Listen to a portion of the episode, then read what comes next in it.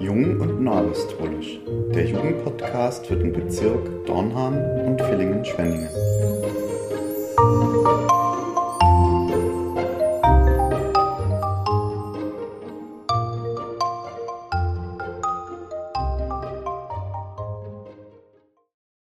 Herzlich willkommen zu einer weiteren Folge unseres Podcasts Jung und Neuapostolisch. Beim letzten Jugendabend habt ihr Fragen an den Apostel gestellt. Im Folgenden hört ihr eine Zusammenfassung der Antworten auf einige eurer Fragen.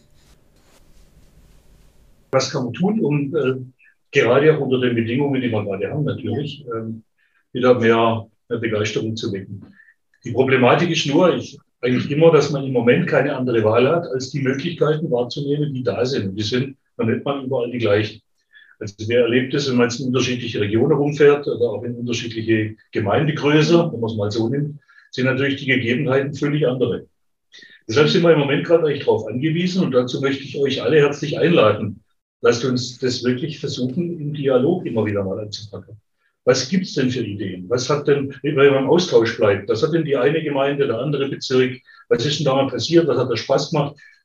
Also im Moment sind wir darauf angewiesen, kannst du mal was sagen, dass wir an der Stelle, wo wir sind, möglichst, vielleicht auch mal mutig, aber möglichst kreativ austauschen, was ist im Rahmen der Möglichkeiten, die wir haben, wie viel sind wir, wo könnten wir uns treffen, was kann man da machen uns gegenseitig damit bereichern. Zentrale Idee, das Ei des Kolumbus gibt es, glaube ich, im Moment nicht. Viele kleine Eierchen. Es ist notwendig, alle kirchlichen Angebote wahrzunehmen, unter anderem die Gottesdienste, um ein guter Christ zu sein. Was ist ein guter Christ und was macht man das fest? Ein guter, also ich versuche mal meine Definition, was ich für einen guten Christ halte. Das ist einer, für den Jesus Christus die tragende Rolle in seinem Leben spielt der also versucht, in allem, was er macht, was er denkt, was er entscheidet, sich an Jesus Christus zu orientieren, das so zu machen. Das ist vielleicht mal ganz allgemein formuliert für mich ein guter Christ. Wenn einer so tickt, sage ich mal ganz bewusst, wenn einer das so in seinem Herzen trägt, das ist für ihn das Wichtigste, dann wird er natürlich versuchen, möglichst viel auch Kontakt zu Christus zu haben. Natürlich wird in der Wiederkunft Christi, so sagt der Stammapostel immer, nicht irgendwo eine Checkliste ausliegen, wo dann draufsteht, wie viele Gottesdienste hat er besucht, wie oft war sie da, sondern es wird letztlich darauf ankommen, wie ist denn die, die Zubereitung seelisch gelungen? Wie nahe sind wir Christus gekommen in der Zeit? Und da ist halt wieder die nächste Frage, wie komme ich ihm näher? Da gehört für mich schon Gottesdienst natürlich dazu, aber es wird keine Checkliste geben. Wie oft war wer, wie, da, wo im Gottesdienst, bei welchem Dienstleiter. Ja, also das sind natürlich alles Dinge, die, äh, vielleicht hier und da was ausmachen. Aber die Frage muss man sich selber ehrlich stellen, was, was empfinde ich bei Gottesdienst? Wie steht die Kirche zu erstens Sex vor der Ehe und zweitens Kinder vor der Ehe? Ja, also es gibt ja seit einigen Jahren, ich habe jetzt allerdings nicht geguckt, wie lange, äh, gibt es ja schon die Stellungnahme ähm, zum Thema Sexualität. Ähm, ich fasse es mal kurz zusammen. Die Aussage ist, Sexualität ähm, ist nicht nur innerhalb der Ehe nachvollziehbar, also biologisch sowieso nicht, aber ich meine jetzt aus mhm. kirchlicher Sicht. Es geht eigentlich darum, dass äh, Sexualität nicht einfach so gelebt werden sollte aus Glaubenssicht, sondern in eine durch, von Liebe getragene Partnerschaft gehört, die auch eine gemeinsame Zukunftsabsicht hat. Also nicht einfach mal so, ja. sondern Sexualität gehört zu einer Liebesbeziehung, die auf Treue beruht, auf gemeinsamer Zukunft beruht und verantwortungsbewusst damit auch äh, gelebt wird. Aber es gibt kein generelles Nein zur Sexualität vor der Ehe. Und gut, wenn dann ein Kind kommt, ja. dann äh, ist auf jeden Fall mal ganz wichtig, dass man für das Kind Verantwortung übernimmt. Ja, also das ist aus, aus kirchlicher Sicht natürlich ein, ein absolut ganz tief angelegter Wunsch, dass dann die, die Frau, die schwanger ist, sich nicht in der Rolle fühlt. Sie muss es zum Himmels Willen irgendwie verbergen äh, oder womit ich zu ganz anderen Maßnahmen noch greifen will oder muss, sie fühlt, sie müsste, das wäre ganz fatal. Also immer ein Ja zum Leben und zur Verantwortung wäre sehr, sehr schön.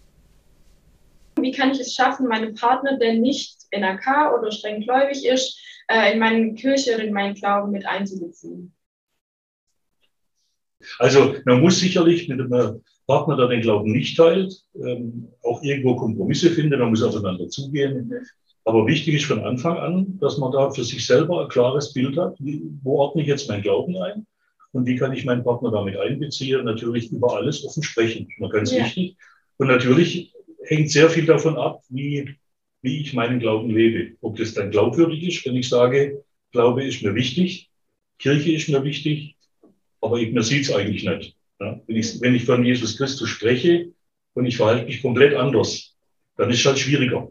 Natürlich wird es niemand von uns schaffen, immer zu 100 Prozent. Aber so im Grundsatz finde ich schon. Ich bisschen was anderes und zwar geht es um die Musik in der Kirche.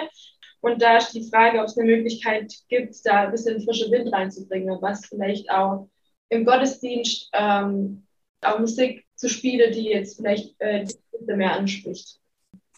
Wenn ich es jetzt richtig im Kopf habe, gibt es aktuell 1500 freigegebene Lieder. Also wesentlich mehr als insbesondere für Jugend gilt sowieso wesentlich mehr Möglichkeiten für Jugendgottesdienste. Also da findet man im Rahmen der freigegebenen Literatur meistens was. Musik im Gottesdienst hat ja immer das Ziel, Gottesdiensterleben zu unterstreichen, zu ermöglichen, Seele zu öffnen, was weiß ich, Freude zu schaffen, Gänsehaut zu schaffen. Mit Musik kann man ganz, ganz viel erreichen. Aber damit auch das erreicht, was letztlich unser Ziel ist im Gottesdienst, muss es ja so ein bisschen ein Busch schon sein. Mhm. Ich kann nicht sagen, die Musik für der Eigenlebe im Gottesdienst. Also wir machen jetzt Konzert plus Wortverkündigung. Das ist ja nicht das Ziel, sondern tatsächlich so dieses nichts Schöneres geht euch doch auch so wahrscheinlich. Also wenn ich sehe, wie viel da singen wollen, mit der Mentimeter-Frage, dann erleben wir es doch selber, sich da musikalisch mit einzubringen. Das ist immer noch ein zusätzlicher Kick im Gottesdienst. Ja, wenn man dann spürt, es passt zusammen, das ist eine Linie, also habe ich immer als sehr positiv erlebt, auch selber, auch wenn schon Jahrzehnte her ist. Warum glauben wir, dass Jesus für unsere Sünden gestorben ist? weil er das selber sagt. Also es ist letztlich eine Lehre, die wir in der Heiligen Schrift so wiederfinden. Ähm, ich müsste jetzt mal rückfragen, was sollte sein Tod sonst für, für einen Sinn gehabt haben? Also er kam mit der Sendung auf Erden, so ist unsere Überzeugung, aus zwei Gründen. Das eine, ganz wesentliche, ist, er hat das Opfer gebracht, um für die Schulden zu bezahlen. Also er nahm die Sündenschuld der Welt auf sich. Da gibt es verschiedene Stellen in der Bibel. Ähm, das ist zum Beispiel, fällt mir jetzt gerade ein, Johannes der Täufer kündigten so sogar an, das ist Gottes Lamm, das der Welt Sünde trägt. Ist zum Beispiel eine so Stelle.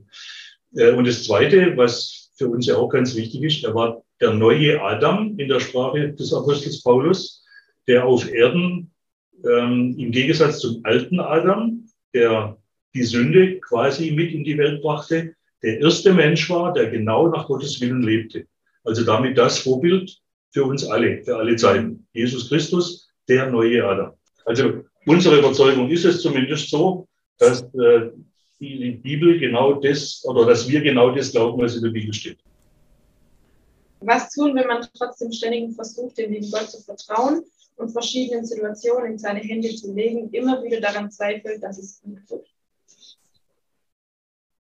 Also zum einen, Zweifel gehört zum Glauben auch irgendwo dazu. Ich kenne niemand, der dieses Wechselspiel nicht bei sich mal erlebt.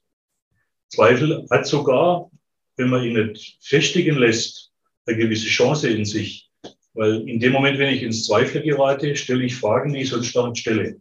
Also möglicherweise hat man nach überwundenen Zweifel eine tiefergehende Erkenntnis gewonnen, als man davor jemals hatte. Wichtig ist nur, dass man mit dem Zweifel angemessen umgeht.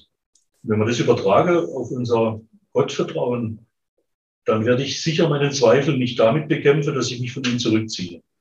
Sondern das Ziel muss eigentlich sein, meiner, meiner Ansicht nach, gerade in den äh, Augenblicken, wo ich Zweifel habe, mich intensiv mit Gott zu beschäftigen.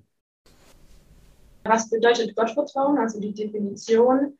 Und wie kann ich erkennen, wie groß mein Gottvertrauen ist? Und an welchen Situationen, Verhaltensweisen und Gefühlen lässt sich das messen? Also ob man es messen kann, weiß ich nicht so richtig, zumindest nicht jeder das Gleiche. Also es gibt nicht das Maß dafür. Also ich selber kann für mich nur prüfen, ob ich bereit bin dazu, auch mal zu Gottes Willen Ja zu sagen, ohne ihn zu verstehen.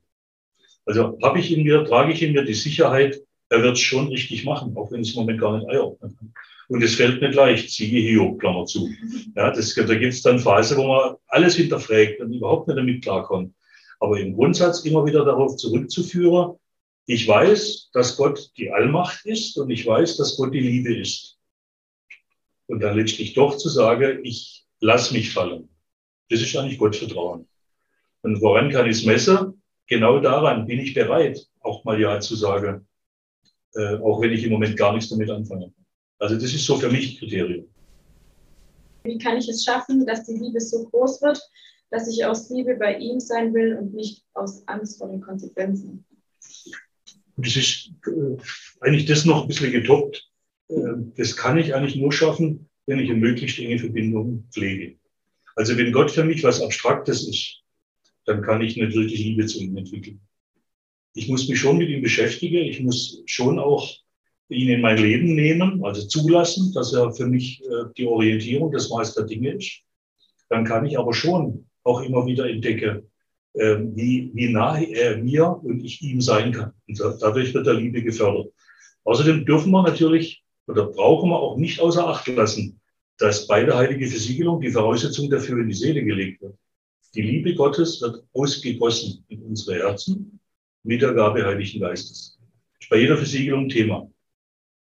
Wenn mir klar ist, was er mit mir eigentlich will. Also ich kriege da immer wieder Gänsehaut, wenn ich ans hohe priesterliche Gebet denke, wie Jesus mit einem Nachdruck sagt, ich will, dass da, wo ich bin, alle sind, die du mir gegeben hast, auf das in meine Herrlichkeit schauen.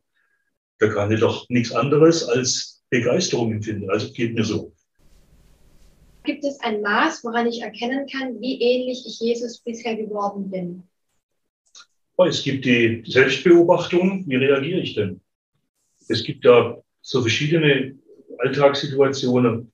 Da ist völlig normal, dass man, ich sage jetzt mal viele, nehmen es jetzt völlig normal, dass man bestimmte Leute halt einfach nicht mag. So, dann hauen wir alle auf die gleiche Pauke. Und der gleiche wird immer an der Rand gedrängt. Oder ich habe im Geschäft die Chance, einen speziellen Erfolg zu erzielen, müsste allerdings dafür einen anderen schlecht machen. Oder ich müsste ein bisschen die Wahrheit manipulieren. Sagt er dann nicht mehr lügt, man hat die Wahrheit ein bisschen frisiert, um dann bestimmte Botschaften zu verkündigen, die meine Chance erhöhen, zu Lasten anderer. Und genau das hätte Jesus nie gemacht. Also man kann sich selber immer daran ganz gut messen, wenn man sich überlegt, was würde jetzt denn Jesus tun? Und dann gibt es Dinge, die sind heute normal, aber das hat man lange nicht richtig. Mhm. Das ist wieder das Thema Christsein. Von der ersten Frage, wenn ich tatsächlich eine Verbindung mit Christus versuche, intensiv zu gestalten, dann will ich auch versuchen, mich so zu verhalten, wie er es in meiner Situation wohlgetan hätte. Weil ich auch falsch liege, aber es ist immer, fast immer ein sehr guter ja. Weg. Ja, dann vielen Dank für deine Offenheit und für deine ja, Antwort ja. auf unsere Fragen. Also auch von meiner Seite übrigens vielen Dank an euch alle, dass ihr euch zugeschaltet habt und dass ihr freue mich auf jeden Fall, bis wir uns dann sehen. Wir sehen uns ja in Dornhan, wenn auch sonst niemand da sein kann, platzmäßig. Aber freue mich sehr auf euch. Und danke für eure Gebete, auch im Hinblick auf den Gottesdienst. So, bis bald. Macht's gut.